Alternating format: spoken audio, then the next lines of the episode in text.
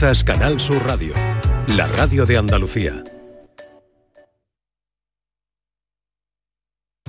Gente de Andalucía, con Pepe de Rosa. Queridas amigas, queridos amigos, de nuevo muy buenos días. Pasan cuatro minutos de la una y esto sigue siendo Canal Sur Radio. Esta vida es alegría y yo la vivo soñando. Hoy de paso son tres días y dos se pasan volando. Levantarte todos los días con ganas de comerte al mundo. Sonríe, canta y baila que esta vida está de lujo que esta vida está de lujo. Levántate todos los días con ganas de comerte el mundo. Sonríe, canta y baila. Hola, hola. ¿Qué tal? ¿Cómo están? ¿Cómo llevan esta mañana de domingo 21 de enero de 2024? Ojalá en la compañía de sus amigos de la radio lo esté pasando bien la gente de Andalucía. Última hora de paseo, tiempo para la ciencia con José Manuel Iges. Tiempo para la accesibilidad y la inclusión con Beatriz García.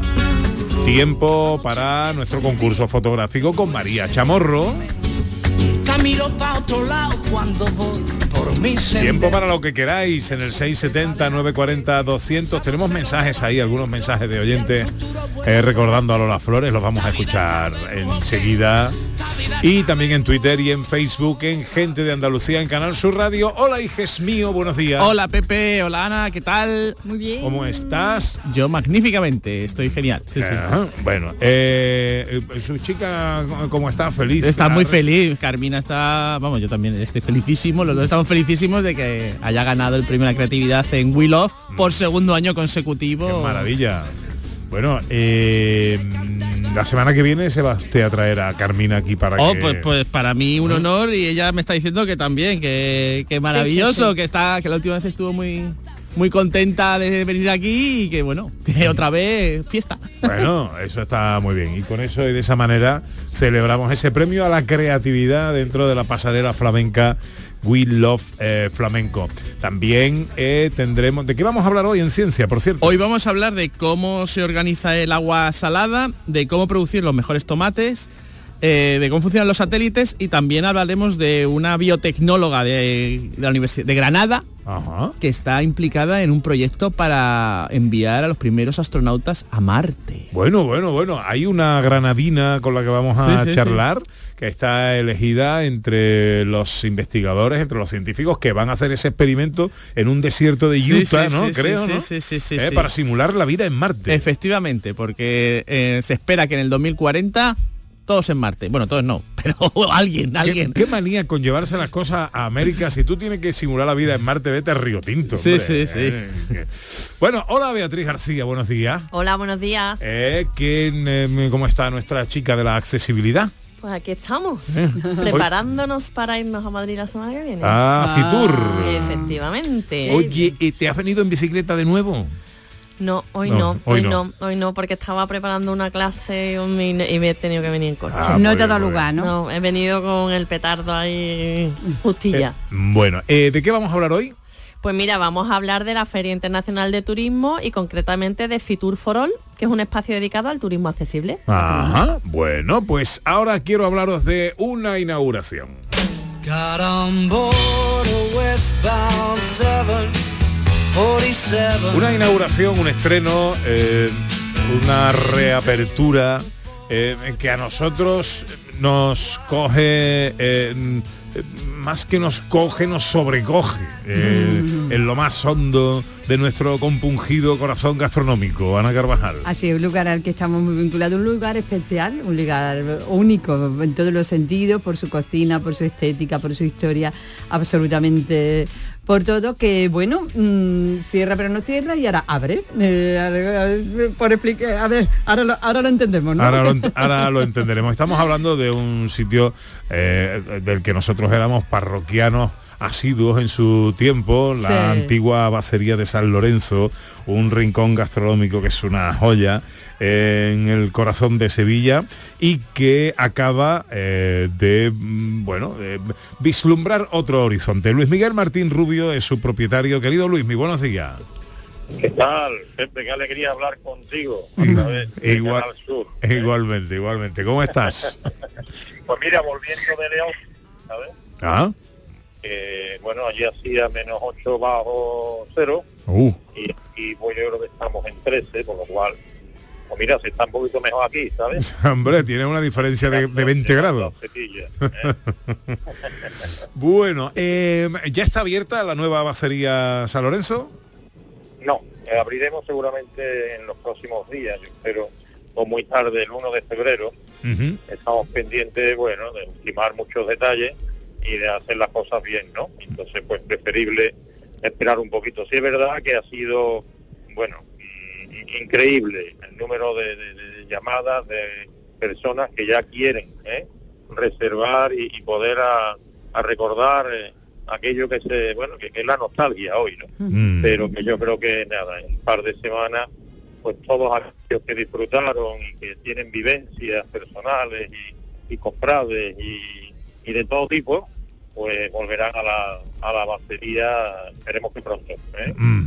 Eh, ¿en qué tiene? Estamos hablando de un sitio em, muy emblemático, un sitio que era muy particular, muy peculiar, cocinas abiertas, eh, muy tradicional. ¿Qué tiene de nuevo? ¿Qué tiene? ¿Qué mantiene de la antigua bacería? ¿Y qué vamos a comer ahí? Pues mira, de nuevo prácticamente nada, salvo el cambio que ha habido en la titularidad de la gestión. Eh, bueno, Ramón es una persona muy difícil de, de igualar, el, el listón altísimo. Eh, él ha hecho durante 25 años casi, él y su mujer, pues un producto y, y aquí ha creado un proyecto que, que es muy difícil, pero bueno, vamos a intentar acercarnos. Con lo cual la carta es la última carta que él dejó y que nosotros estamos intentando a través de un restaurador que la verdad es de, de primerísimo nivel y que bueno que tiene ya una tradición culinaria y gastronómica tremenda que procede de un lugar de gran tradición también culinaria como en los palacios no los palacios se está convirtiendo Sí, señor. en una fuente de grandes restauradores de grandes cocineros y bueno pues Miguel Rodríguez es el que está al frente de, de los fogones no y, y, y está pues intentando pues hacer la misma carta que nos dejamos no eso con respecto al, al contenido ¿no? de la carta, pero también el lugar sigue manteniendo esa esencia, ¿no? ese sabor, esa, bueno, lo que nos gusta a los sevillanos de, de una casa pues con sus rincones, con sus pequeños salones, sus estancias y, y bueno, pues luego habrá también eh, una variedad de, de- de vinos importantes, trataremos muy bien a los vinos del sur, aunque también hay pues Rioja, Rivera y Bien. toda ahí. la inmensidad Bien digamos, ahí. vinícola que, que da este país, ¿no? Así que en eso estamos. Pues- Eh, tío Pepe, yo lo que te espero es que, que- que tú sigas yendo como siempre has ido a- allí Hombre, y también muchísimos oyentes que nos estarán ahora escuchando, pues que bueno, es una gran noticia porque sí es verdad que, que he notado durante estos últimos 15, 20 días que anunciamos que íbamos a reabrir, pues el apoyo, el ánimo, la adhesión y la felicitación de muchísima gente. ¿no? Así que bueno, sobre el papel puede estar bien y, y seguro será un éxito. Te deseamos eh, lo mejor, hombre, con eh, ese jefe de cocina, con ese maestro, con Miguel Rodríguez, que nosotros disfrutamos casi ya de manera eh, eh, tradicional en las comidas de Navidad del equipo de este, de este programa. Eh, Ah. Seguro que va eso fantástico. Antigua Bacería de San Lorenzo. El nombre se permanece igual, claro. Sí, sí, sigue siendo antigua batería de San Lorenzo. Perfecto. Mantiene el mismo nombre y digamos los mismos rótulos y, y bueno, la Pues verdad que os que vaya- hicimos una preapertura o preanuncio con, con bueno, con una especie de pequeña fiesta para, para los vecinos y tal y bueno, va a ser un éxito seguro. Y la comida de Navidad de tu equipo pues ya está reservada. Lo único que tiene que decir Vale, es vale. la hora. Bueno, Ole, ole. podemos Y hacer el- la de fin de temporada. Hacemos dos comidas tradicionales, la de Navidad y la de fin de temporada. Pues mira, la de fin de temporada podríamos Pues sí, hacer. Eh, pues sí. fin de sí. temporada tam- la voy a reservar ahora mismo y la voy a meter en el sistema para que no haya ningún problema. ¿eh? Querido Luis Miguel Martín Rubio, Ole, ole, os esperamos, os de esperamos, a la ¿eh? Feria de San Lorenzo. Que te vaya todo muy bien. Te mando un abrazo enorme. Muchas gracias. Y gracias por animar las mañanas de, de los fines de semana y de, de este domingo esplendoroso. ¿eh? Adiós, buen Gracias. viaje, cuidadito por la carretera. Sí, vamos muy despacio, muy despacio. Adiós, adiós.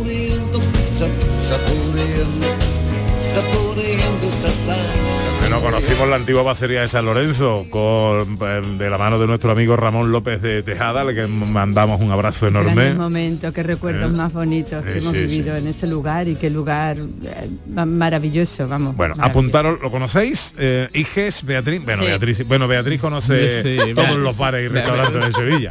Beatriz es una enciclopedia andante de... Hombre, hay que fomentar la hostelería y hay que Claro. consumir, que Hombre. tienen que vivir los hosteleros, ¿no? Y en el, en el sitio en el que está, Hombre, junto a la. Basílica del Gran Poder, una maravilla, una maravilla.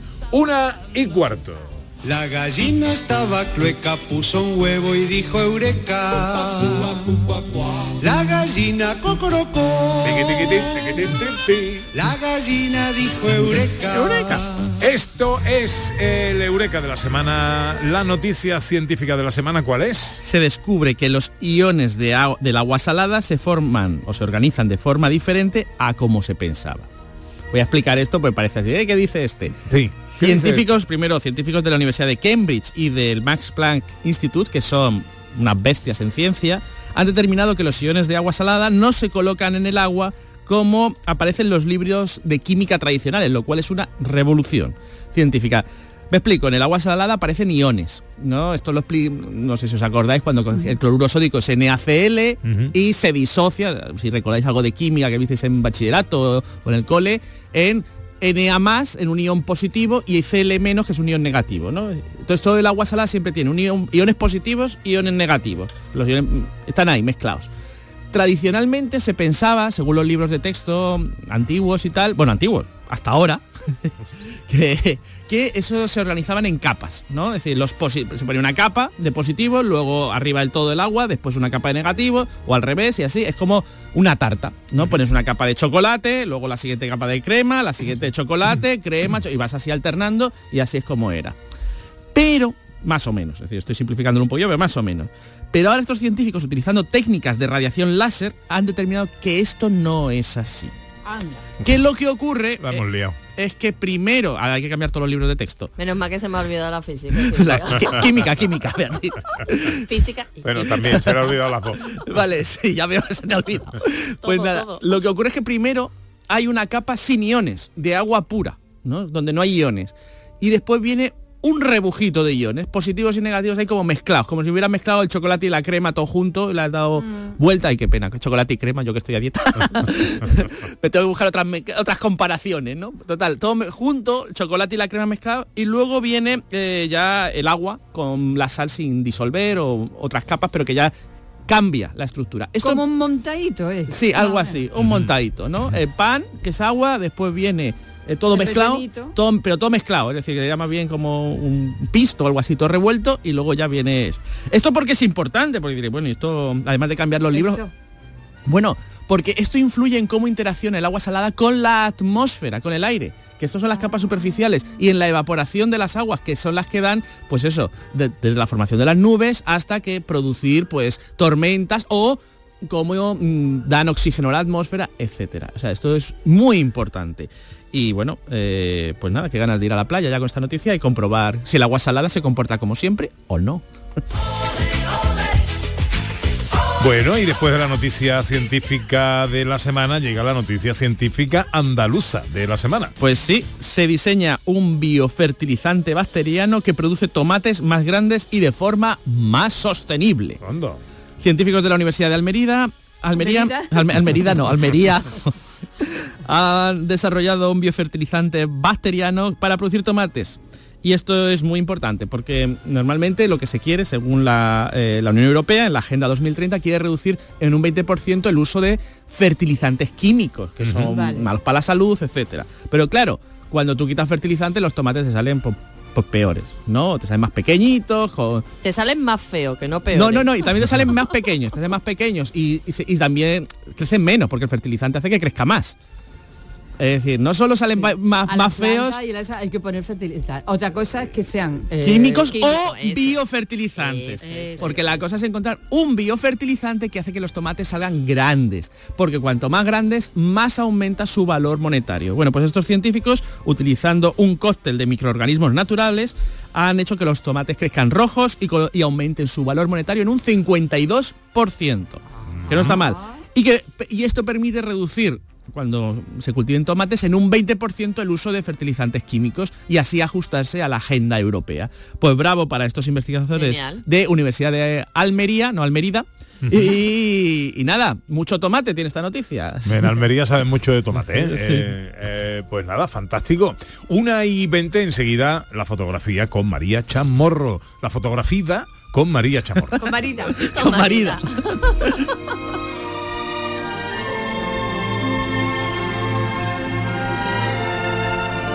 Gente de Andalucía.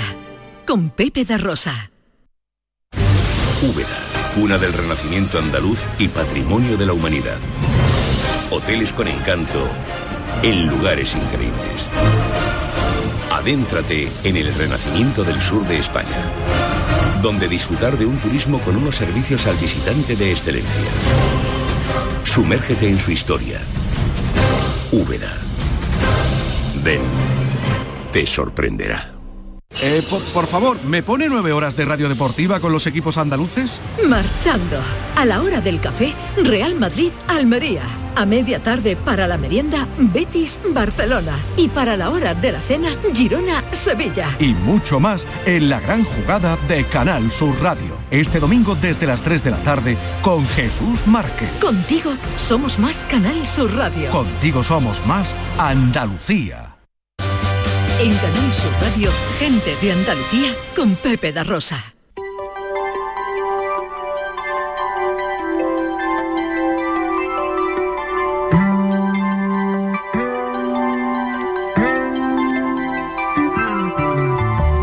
En los mapas del cielo el sol siempre es amarillo.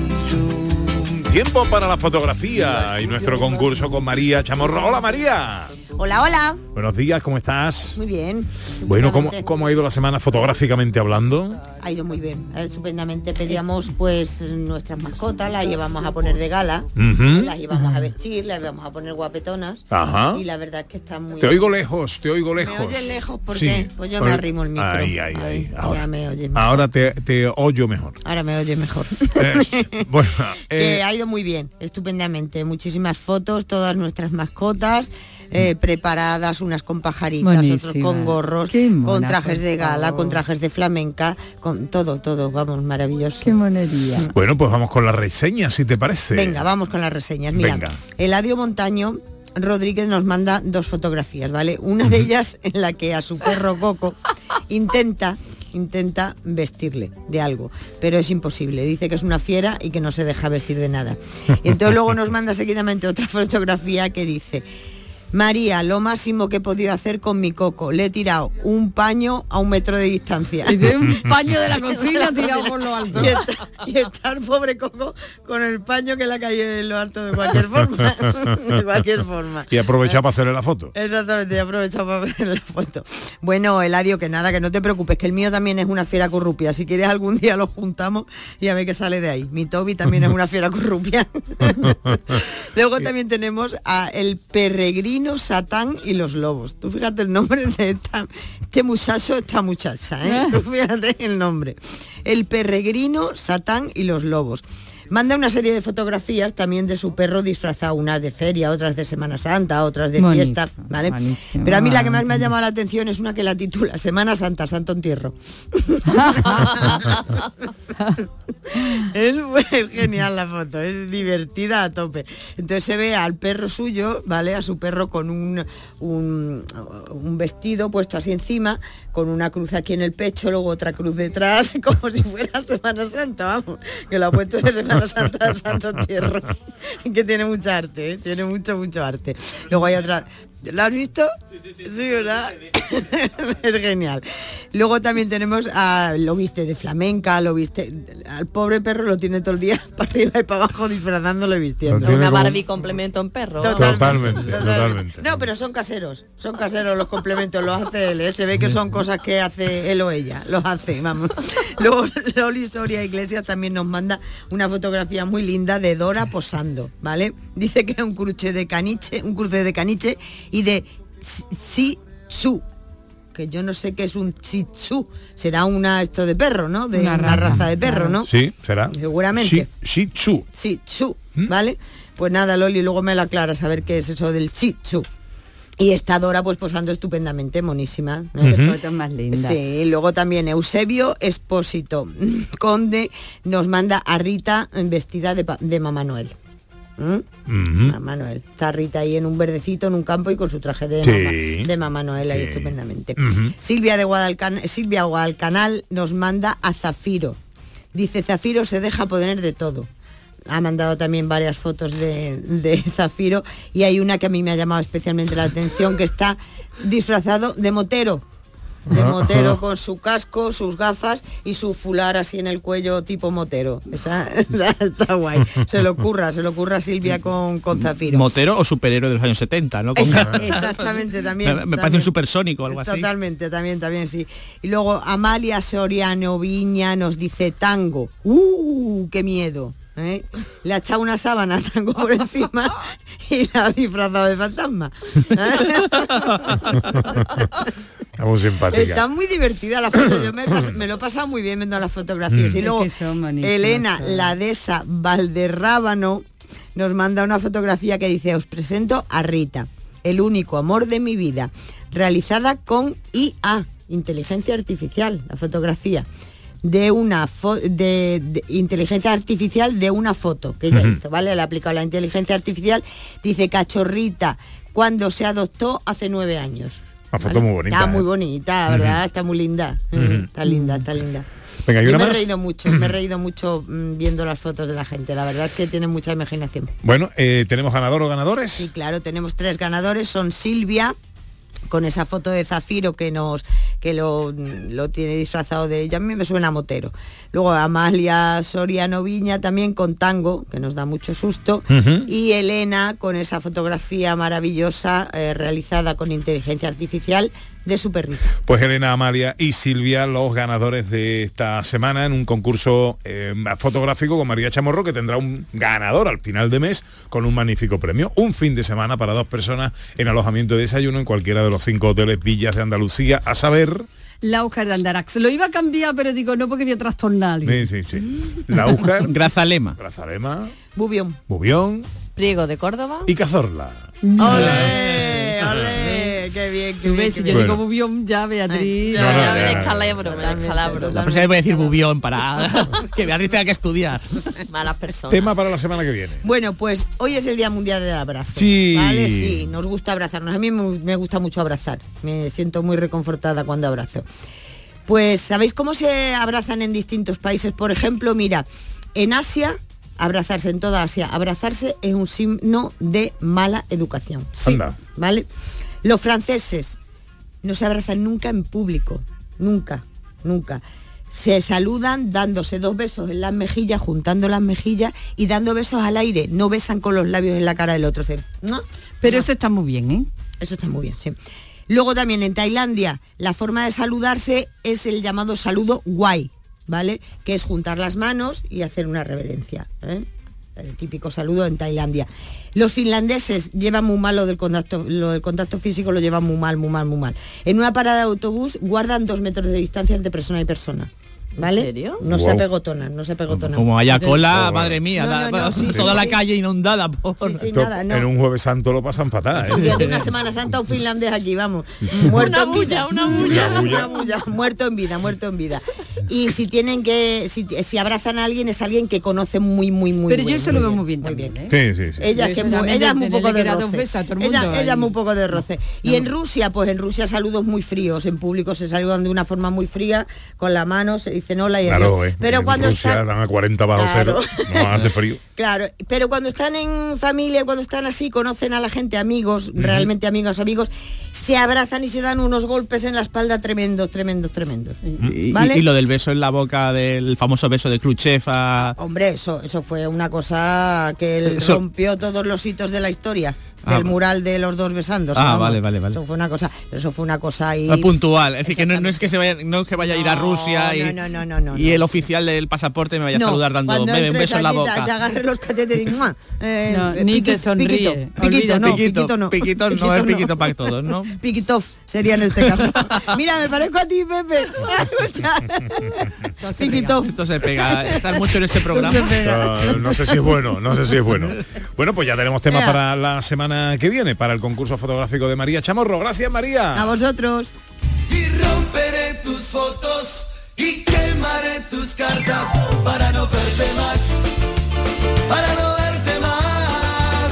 Yo romperé tus fotos, yo quemaré tus cartas para no verte más. Ya sabéis, para participar en el concurso con María Chamorro, a subir vuestra fotografía en el capítulo que en el perfil de Facebook del programa publicará enseguida la propia María. Una y media. Hoy de qué nos vamos a enterar, hijes mío. Pues volvemos al espacio y es cómo funciona un satélite, un satélite artificial. Es decir, dicho de otra manera, una pregunta que me han hecho muchas veces es por qué los satélites no se caen. Esto de la Tierra atrae a todos los cuerpos, ¿no? Hay un satélite, atrae... Porque si la Tierra atrae al satélite, el satélite no hace ¡pum! y se cae como se cae una pelota que sueltas desde lo alto de un edificio. Bueno, algunos creen que es porque los satélites tienen motores que tiran de ellos y no tienen ningún motor que tire de ellos y les haga o a lo mejor no para pueden estar en el aire sin motor. Porque lo que ocurre es por un principio de la física, el otro enemigo de Beatriz, la física. Es que yo he, di- he dicho, lo que pasa es que no se me ha escuchado, física y química, que en mi época era una Sí, asignatura. es verdad. Pues, pues, eh, ahora tocamos con la química. física, ¿no? Hoy toca la física. Ven, eh, los satélites los lanza un cohete a gran velocidad, ¿no? Para ponerlos en órbita va un cohete que es un pepinazo, pa, lo lanza a gran velocidad y con esa velocidad ya empiezan a girar y se mantienen girando durante cientos de años.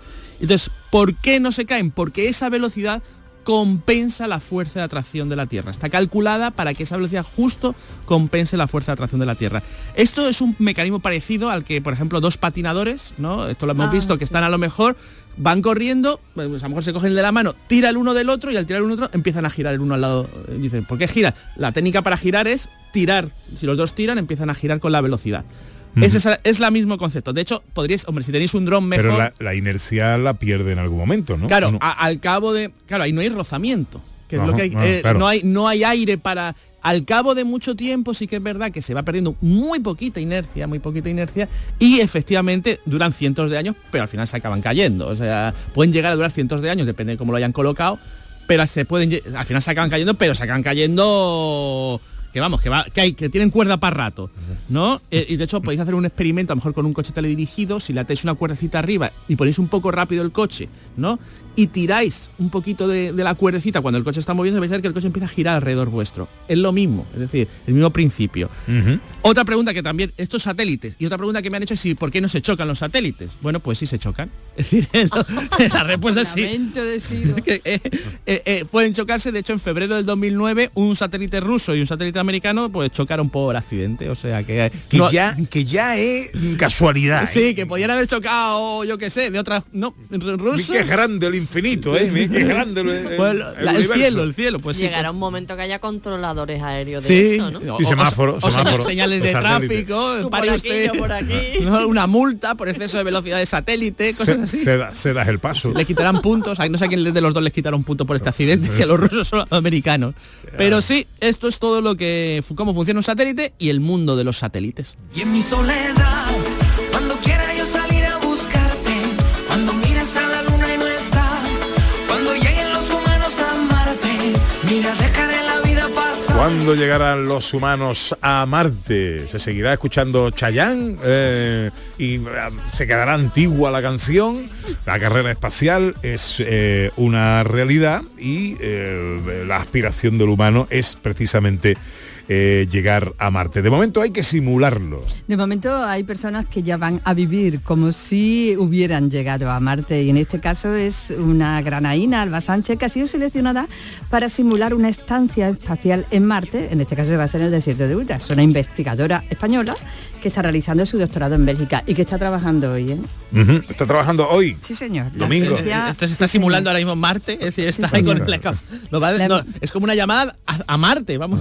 Sí, sí, sí. Pues sí. Simulada, pero a Marte. Vamos a, vamos a hablar con Alba Sánchez, eh, como bien decía Ana, investigadora española elegida para el proyecto Mars Ucloubein. Eh, Eso lo habré dicho fatal. Hola Alba, buenos días.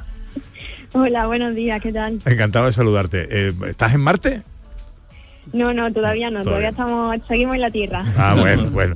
Eh, eh, eh, bu- bueno, ¿en, en qué consiste exactamente el, el proyecto eh, este en el que vas a participar?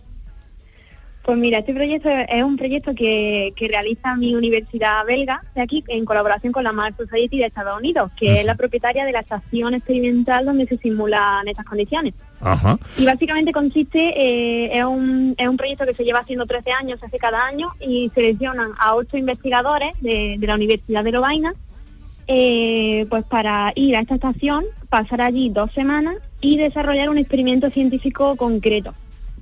Cada uno lleva, lleva su experimento.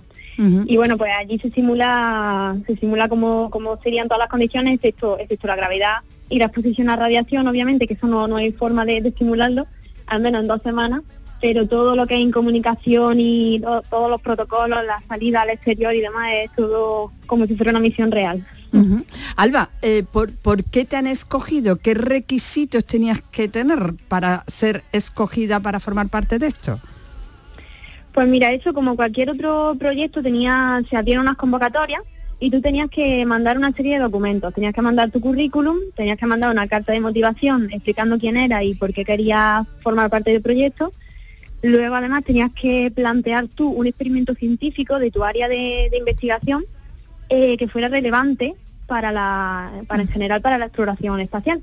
Y luego por último tenías que decir también qué rol, eh, en qué rol encajarías tú dentro de la misión, porque igual que en, la, en las misiones reales hay un comandante, hay un, un biólogo, un ingeniero, lo que sea, pues en esto también también lo hay.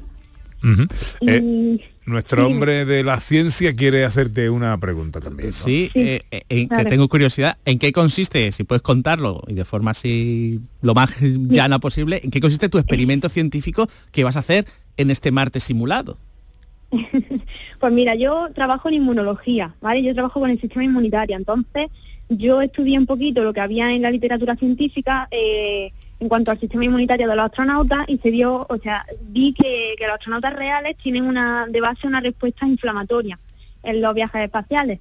Entonces yo propuse el experimento de estudiar cómo, cómo se ve afectado nuestro sistema inmunitario antes, durante y después de la misión. Y esto lo voy a hacer tomando muestras de sangre y de saliva y luego pues analizando diferentes parámetros y marcadores que, que estén relacionados con, pues, con el sistema inmunitario, con diferentes proteínas y moléculas que se producen. Ah. Qué interesante. Oye, y, y en, en- en cuanto a las condiciones en las que vas a vivir estas dos semanas, que mm, cuéntanos algo, que, mm, eh, cómo vas a ir vestida, qué, qué- qué comes, qué bebes. Pues a ver, eh, la verdad es que llevamos a seguir una serie de protocolos muy estrictos, tenemos un centro de control, digamos, al que tenemos que dirigirnos con, con nuestro walkie-talkie, estamos incomunicados, no tenemos acceso a, a redes sociales ni a nada de esto.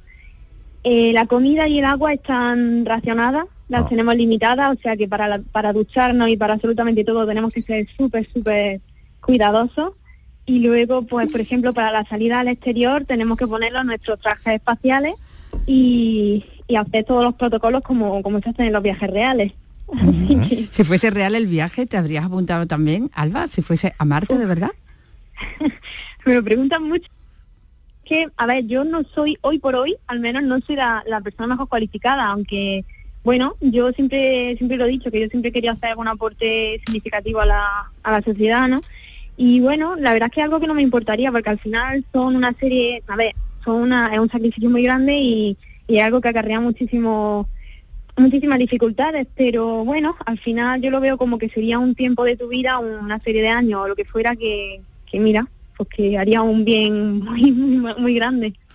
Alba Sánchez, investigadora española granadina, elegida para el proyecto eh, no lo, Mars Uclovein, ¿cómo se llama? ¿Cómo, cómo se dice? Mars, Mars Silvan. Ah, ah bueno, muy bien. Bueno, pues ese. Eh, está bien, está bien igualmente. Eh, va, a va, a simular durante dos semanas en el desierto de Utah, en Estados Unidos. Sin marcianos, sí. Sin marcianos de momento. la vida, la vida en Marte. Pues nada, encantados de saludarte, que te vaya bien la experiencia y ese, ese proyecto, ese experimento que llevas, pues que, que salga todo lo mejor posible y, se cumpla tu sueño de aportar algo a la, a la sociedad eh, científica. Muchísimas gracias. Sí, ahí, ahí estaremos. Un saludo, Alba, gracias por atendernos. Gracias, igualmente, gracias. Wow, apasionante sí, esto, Sí, ¿eh? vamos, yo estoy Vamos, a ver cuando vuelva, si podríamos saber, hacerle otra entrevista para saber cuáles han sido los resultados de su experimento. A lo mejor acaba saliendo en el ole de, de la semana, etcétera. Tiene una voz Mm, súper dulce. Sí, es una chica muy joven. Muy joven, sí, qué experiencia tan buena, ¿eh? Para ser tan joven. Vamos, no sé qué edad tendrá, pero parece joven. Bueno, eh, hablemos de accesibilidad, hablemos de inclusión. Esta semana se celebra FITUR, la Feria Internacional del Turismo. ¿Qué nos puedes contar sobre el turismo accesible en FITUR, Beatriz? Pues mira, primero de todo, para aquellos oyentes que, no sepan qué es FITUR, ¿no? Pues es una feria que se celebra en Madrid, en IFEMA, cada año y es el encuentro mundial para los profesionales del turismo y también es la feria líder para los mercados de Iberoamérica. Eh, esta feria pues ofrece al sector turístico la oportunidad para promocionar sus marcas, presentar nuevos productos, conocer las últimas tendencias turísticas y sobre todo para hacer contacto. Entonces, Fitur cada año eh, apuesta por la especialización y por impulsar sectores que quieren construir un futuro turístico más diverso y más sostenible.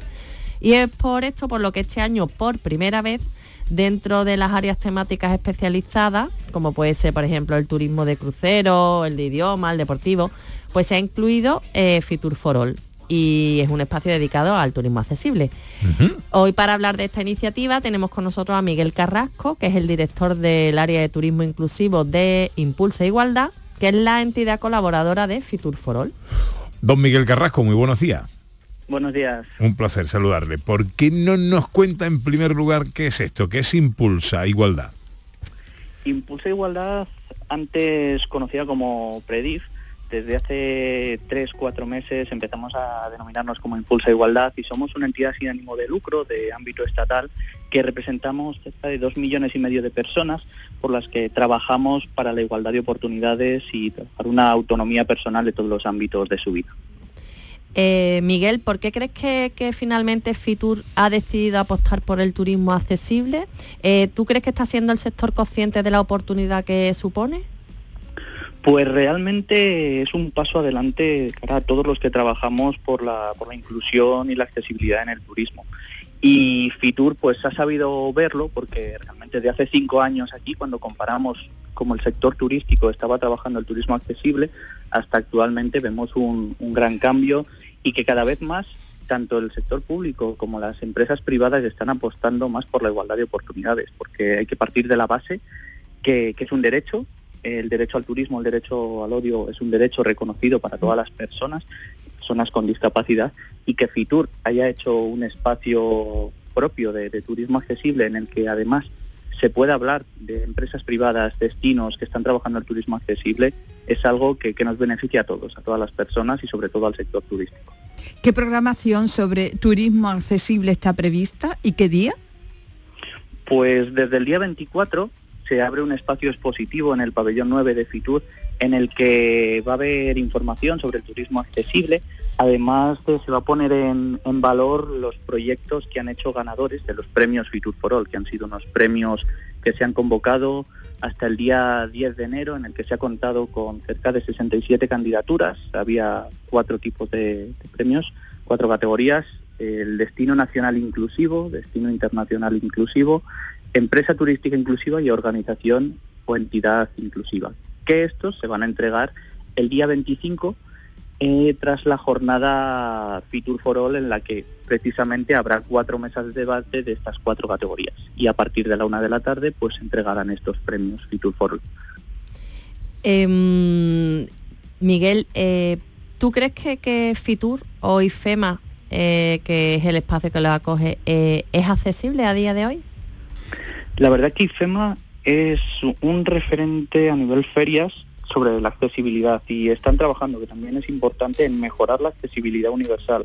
A nivel accesibilidad física cumplían desde hace varios años todos los criterios de accesibilidad y están mejorando, de hecho tienen un plan estratégico de desarrollo del turismo accesible y algo muy muy muy importante es que se ha apostado también por la formación de, las personas de atención y de información. Entonces, partiendo de la base que creo que es la información y la formación para que cualquier empresa, en este caso eh, IFEMA, pueda ser accesible, pues han apostado también por la formación. En esta nueva edición de FITUR, además se va a contar con códigos Navilens, en los que se dará información para personas con, con discapacidad visual y además se mejorará la señalización y habrá unos puntos de información donde se dará toda la información sobre accesibilidad de cada uno de los pabellones.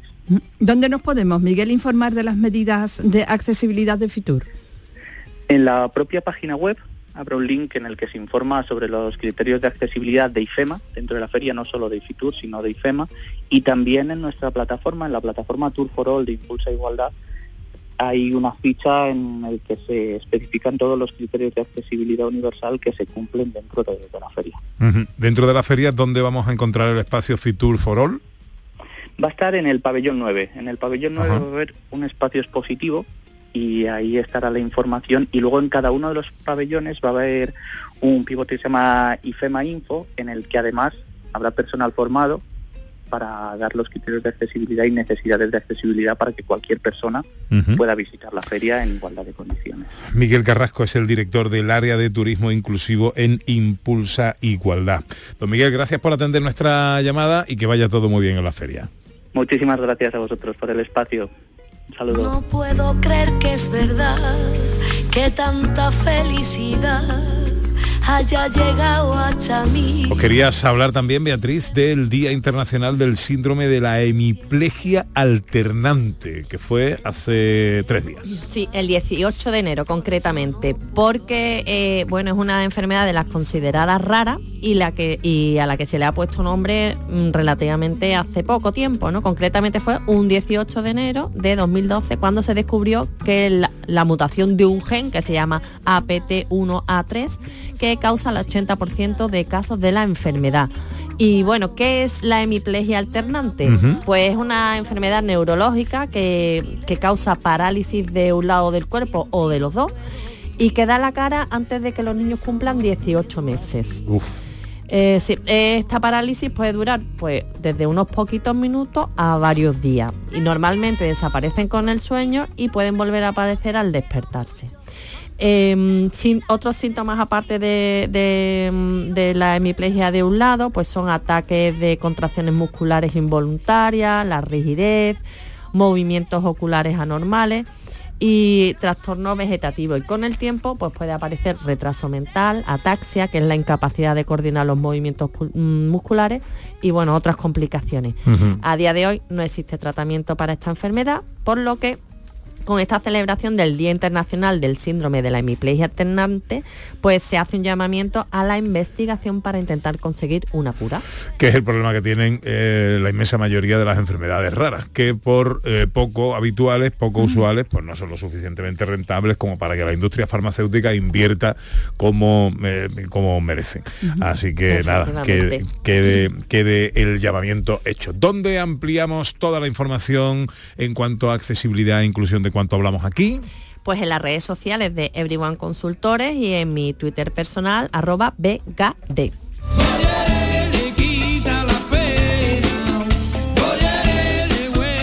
Bueno, eh, nos manda un mensaje en Twitter, en X, eh, Julio Vera, eh, mi querido, habitual, ha sido oyente y participativo, que además es profesor de física. Y dice que eh, fuerza gravitatoria igual a masa por aceleración normal. Sí, efectivamente. Pero como yo no entiendo, no sé si es un chiste, porque como este es un WhatsApp también, ¿sabes? no sé si quiere decir algo o es un... No, es que la aceleración normal es la que tira del objeto y entonces compensamos con la velocidad tangencial. Es decir, sería, pero vamos, está hablando técnicamente y muy preciso. Bien, es vale, decir, vale. sí, sí. No, no hay nada escondido por ahí oculto. No que, yo no- sepa, Vale, es decir, a lo mejor hay un chiste entre físicos, pero no lo pillo, ¿eh? Venga, enseguida rematamos la faena, vamos. En Canal Sur Radio, gente de Andalucía, con Pepe da Rosa. Eh, por, por favor, ¿me pone nueve horas de radio deportiva con los equipos andaluces? Marchando. A la hora del café, Real Madrid, Almería. A media tarde para la merienda, Betis, Barcelona. Y para la hora de la cena, Girona, Sevilla. Y mucho más en la gran jugada de Canal Sur Radio. Este domingo desde las 3 de la tarde con Jesús Márquez. Contigo somos más Canal Sur Radio. Contigo somos más Andalucía. En Canal Sur Radio, gente de Andalucía, con Pepe da Rosa.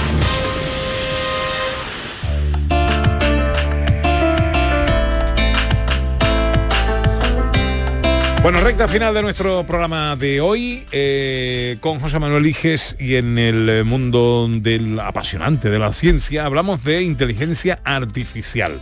Hoy, ¿de qué hablamos? Hoy voy a hablar de una cosa que he utilizado estas últimas semanas, que es pedirle consejos a la inteligencia artificial, consejos de problemas cotidianos. Anda. Que nosotros pensamos, bueno, esto a quién le pido un consejo, a un amigo tal, pero al amigo no tiene por qué saber, pues la inteligencia artificial sabe darte buenos consejos. ¿Qué Hay que dice? decir, eso sí, que el, el próximo día traeré un, me iré a hacer un pequeño manual de cómo utilizar bien la inteligencia artificial para sacar el mayor jugo.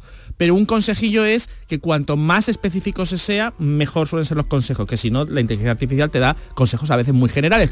Pero de- ¿Qué me pongo? Por ejemplo, por ejemplo, no? Yo la he utilizado hace relativamente poco para, eh, como estoy dando clases de teatro, pues tenía que hacer una, bueno, ahora este año estamos en teatro musical, entonces es Hombre. como una escena y, y tenía que escribir como una pequeña escena, entonces le metí todos los datos, así.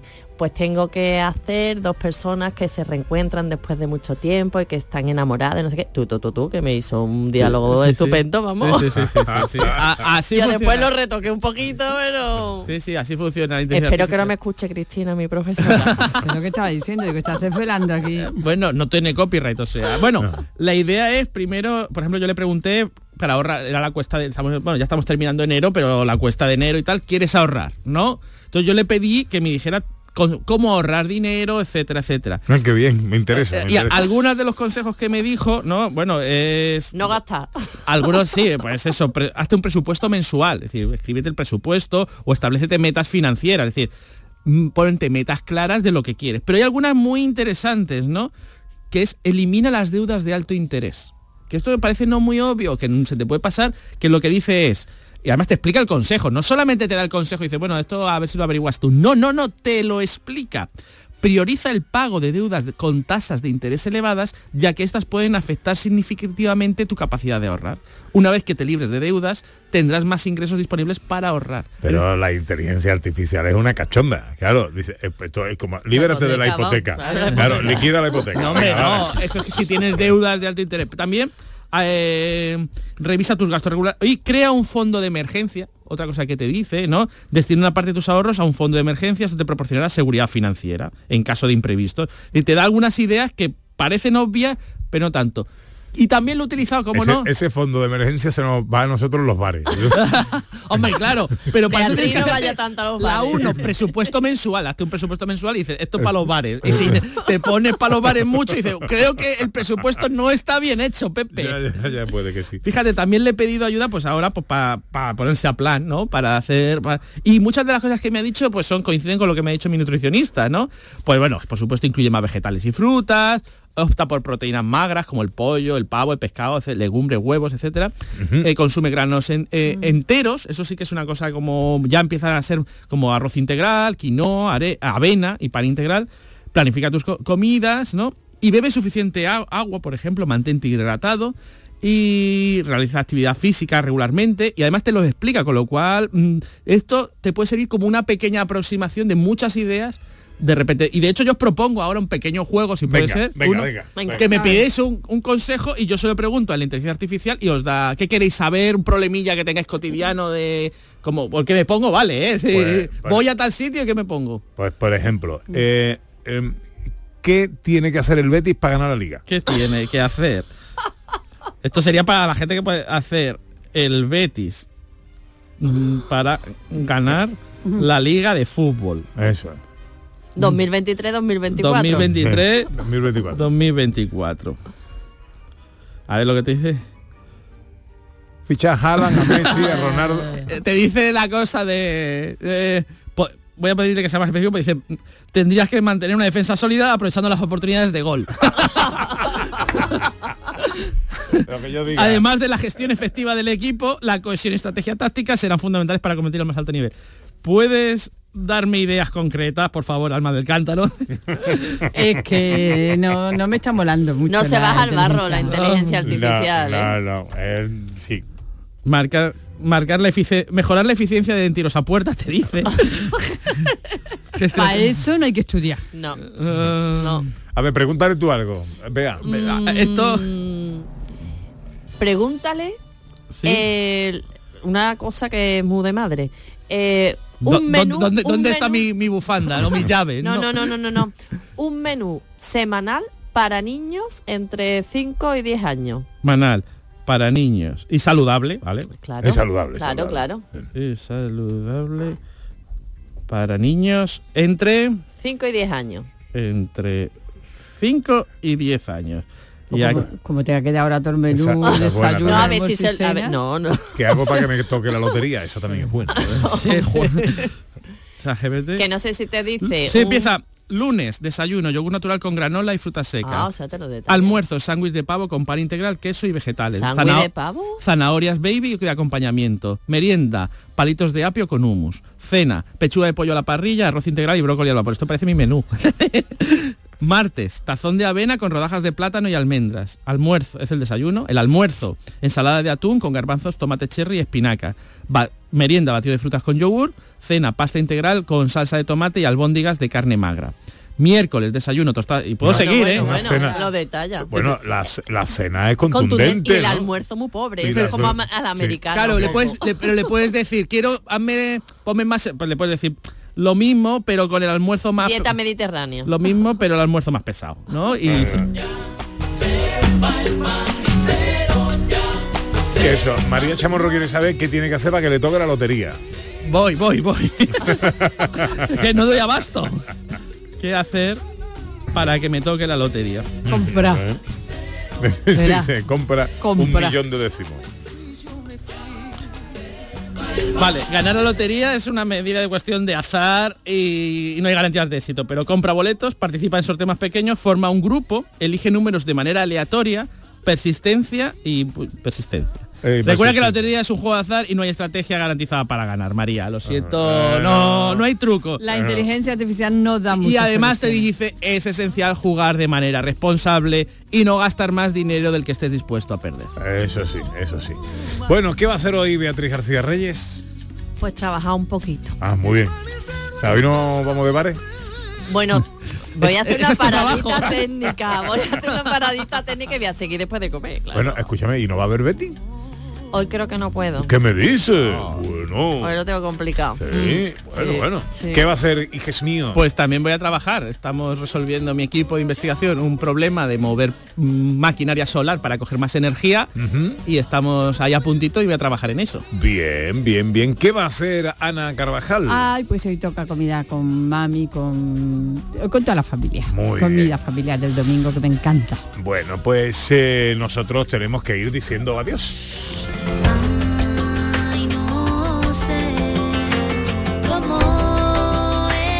¿Me da tiempo, María, a escuchar un par de mensajitos de nuestros oyentes en el 670-940-200 que se han querido sumar a la despedida a Lola Flores, a la despedida a su centenario? Hola, buenos días. De Canal Sur. Os doy la enhorabuena. Ha estado precioso lo de Lola Flores, vamos, y está, sigo escuchándolo. Y os doy las gracias. Enhorabuena, hijo. Ay, Muchas bien. gracias, muchas gracias. Hola, buenos días. Buenos días. Solo llamo para dar la enhorabuena por el homenaje tan bonito que se le ha hecho a Lola. Ha sido precioso, muy emotivo, muy bonito. Muchas gracias y enhorabuena. Muchas gracias. La verdad es que ha acabado ahí emocionadísimo Miguel Caiceo, ¿eh? Sí, sí, bueno, Miguel Caicedo y todo. Y bueno, y Pepe, todo, y todo, Todos, y todo. todos. Uno más. Hola, buenos días. Buenos días, Pepe, Ana. Hola. Qué bonito, hijo, me ha encantado, me ha puesto el vello de punta. Me ha encantado, está cantando a la paz de las canciones que habéis puesto. Soy Gabriela de Jerez y ayer estuvimos de balcón en balcones, me encantó Ah, lo que han hecho este año. Así que nada, la Lola cumplía hoy y yo lo cumplí ayer y lo celebré con ella. Anda. Un besito para todos ustedes que hacéis las cosas muy bonitas. Muchas gracias, corazón. Muchas gracias. Bueno, hasta aquí tres horas de radio, tres horas de paseo por Andalucía. Ahora se quedan con la información en Canal Sur Radio y nosotros volveremos la semana que viene, será sábado y será a las 11 de la mañana.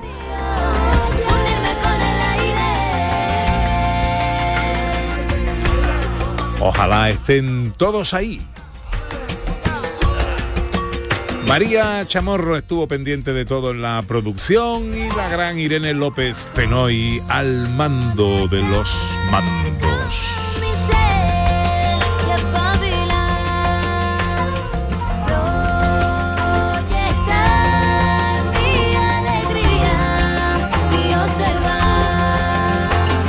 Disfruten de esta hermosa tarde. Puede llover algo en el área del estrecho, pero vamos, va a ser muy poquito. ¿no? Lo demás, especialmente en el tercio occidental, despejadito, temperaturas agradables. Cuidadito en la carretera si van a coger el coche. Sean muy felices, cómanse la vida.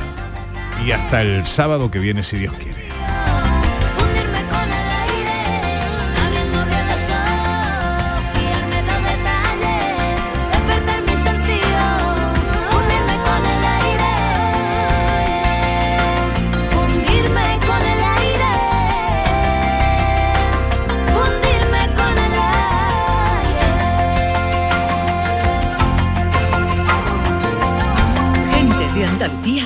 Pepe da Rosa.